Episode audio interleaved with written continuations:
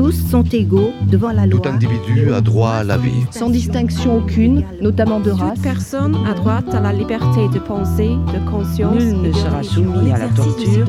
et dans la jouissance de ses libertés. Toute personne a droit au travail. Bien-être général dans une société démocratique. Dans un esprit de, de fraternité. Regard croisé sur la Déclaration universelle des droits de l'homme. Le 10 décembre 1948, le monde, fatigué de guerre et de sang, pétri de rêves, d'espoir et d'idéaux, donnait naissance à un texte fondamental, la Déclaration universelle des droits de l'homme. Il était une fois un texte. Épisode 6. Un ordre international garantissant tous les droits. Article 30.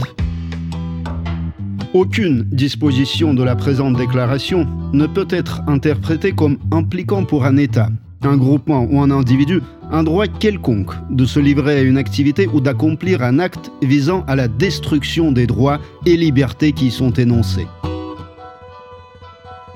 L'article 30 précise que un individu ou un État ne peut pas revendiquer les droits énumérés par la déclaration pour aboutir à la destruction de ces droits et libertés. Daniel Lochac, professeur de droit. Au fond, c'est l'expression que l'on connaît bien et qui a été très contestée d'ailleurs, pas de liberté pour les ennemis de la liberté.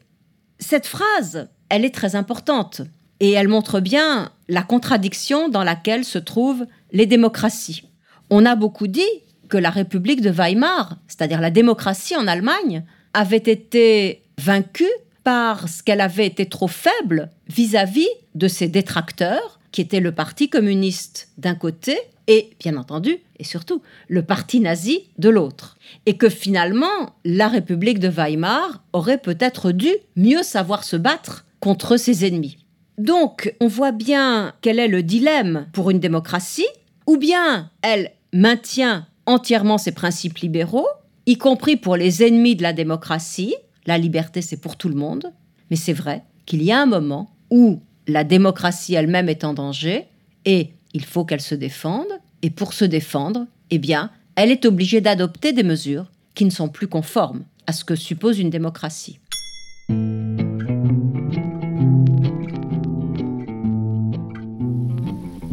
Demain, grâce à vous, la justice française ne sera plus une justice qui tue. Demain, grâce à vous, il n'y aura plus, pour notre honte commune, des exécutions furtives à l'aube sous le dais noir dans les prisons françaises. Demain, les pages sanglantes de notre justice seront tournées. Demain, c'est l'abolition, législateur français. De tout mon cœur, je vous remercie. Il est certain que tout texte, même le plus sympathique, a des défauts ou en tout cas ne couvre pas tous les domaines que l'on aimerait le voir couvrir. Stéphane Essel, ancien résistant, ancien ambassadeur de France. La Déclaration universelle est datée. 1948, c'est une date où un certain nombre de grands défis qui se posent à nous depuis, disons, les dernières décennies du XXe et le début du XXIe siècle se sont révélés graves. Ce sont les défis de l'environnement, ce sont les défis du terrorisme, ce sont les défis de la pauvreté et de l'injustice sociale. Ces défis-là figurent bien quelque part en filigrane dans la Déclaration universelle, mais nous avons besoin de nouveaux textes et nous avons besoin d'une élaboration plus détaillée de certains des articles qui figurent dans la Déclaration. Cela dit, je considère encore aujourd'hui que comme texte global, texte, si vous voulez, de référence pour tous les autres textes. La déclaration a un avantage, c'est qu'elle est suffisamment générale pour ne pas être contestable dans aucun de ses articles et que chacun de ces articles peut donner lieu à des élaborations successives, mais qu'au fond, le domaine qu'il s'agissait de couvrir est assez largement couvert. L'actualité aujourd'hui se résume en un seul titre, le mur de Berlin, le mur de la honte est tombé. C'est une ère nouvelle qui s'ouvre dans les relations internationales. La situation sur place ce matin à Berlin, les réactions dans le monde et notamment à Moscou, les problèmes que peut entraîner cette nouvelle donne en Allemagne. Nous y consacrerons l'essentiel. La Déclaration universelle des droits de l'homme n'a pas seulement été un beau texte, mais a été un guide pour améliorer la manière dont les hommes et les femmes et les enfants vivent ensemble sur cette terre.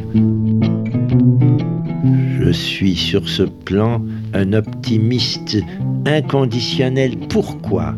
Parce que je suis maintenant très vieux et que quand on a vécu beaucoup de décennies, on s'aperçoit que s'il y a tout le temps encore des drames et des horreurs, il y a de décennies en décennies des choses qui s'améliorent.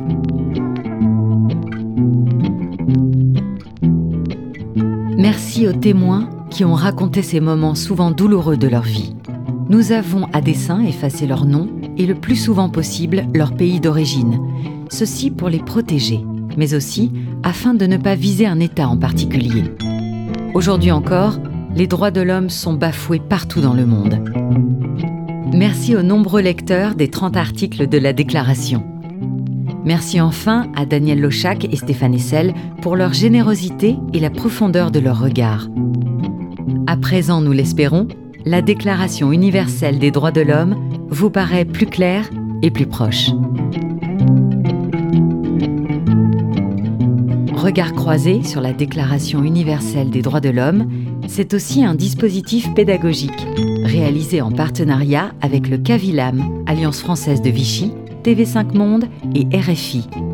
À retrouver en ligne sur leplaisirdapprendre.com enseigner.tv5monde.com, lefrançaisfacile.rfi.fr